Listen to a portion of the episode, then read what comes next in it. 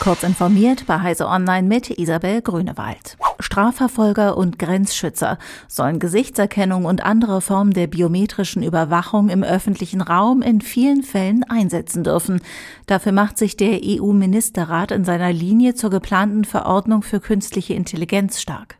Diese hält zwar am grundsätzlichen Verbot biometrischer Echtzeit-Fernidentifizierung im öffentlichen Raum fest, lässt aber jede Menge Ausnahmen zu. Von den Rufen nach einem generellen Bann biometrischer Massenüberwachung, etwa aus der Zivilgesellschaft, der Forschung, der Bundesregierung oder den Datenschutzaufsichtsbehörden, ließ sich die Mehrheit der Mitgliedstaaten nicht beeindrucken. Apple hat ein vollständig neues Preismodell für seinen App Store eingeführt.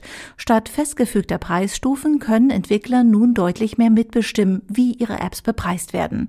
Zudem können Apps und In-App-Käufe nun auch krumme Tarife haben und bereits ab 29 Cent verkauft werden.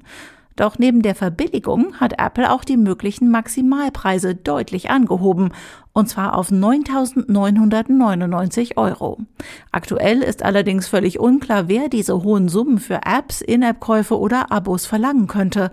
Auch hat Apple bislang nicht mitgeteilt, ob es ab bestimmten Preisstufen besondere Kontrollmechanismen gibt, die den Kauf absichern. Fahrausweise für den öffentlichen Verkehr der Schweiz sollen ab 2035 nur noch per Handy oder über Webseiten erhältlich sein. Das haben die Verkehrsbetreiber des Landes beschlossen.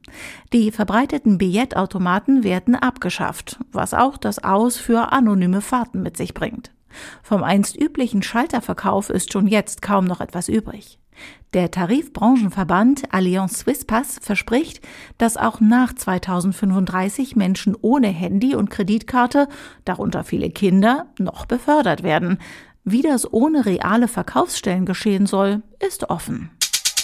Die Call of Duty Spielereihe entwickelt sich mehr und mehr zum Dreh- und Angelpunkt in Microsofts geplanter Übernahme von Activision Blizzard.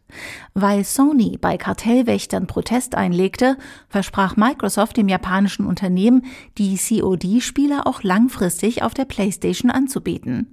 Nun geht Microsoft noch einen Schritt weiter. Auch auf Nintendo Switch-Konsolen sollen die Call of Duty-Spiele angeboten werden. Dieses Versprechen ist Teil einer Charmoffensive, mit der Microsoft nicht nur Bonuspunkte in der Spiele-Community sammeln, sondern auch Kartellprüfer milde stimmen möchte.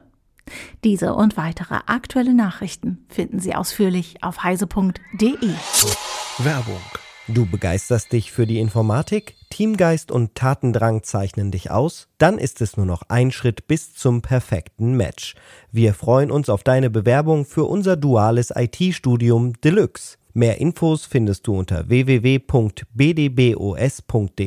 slash duales Studium.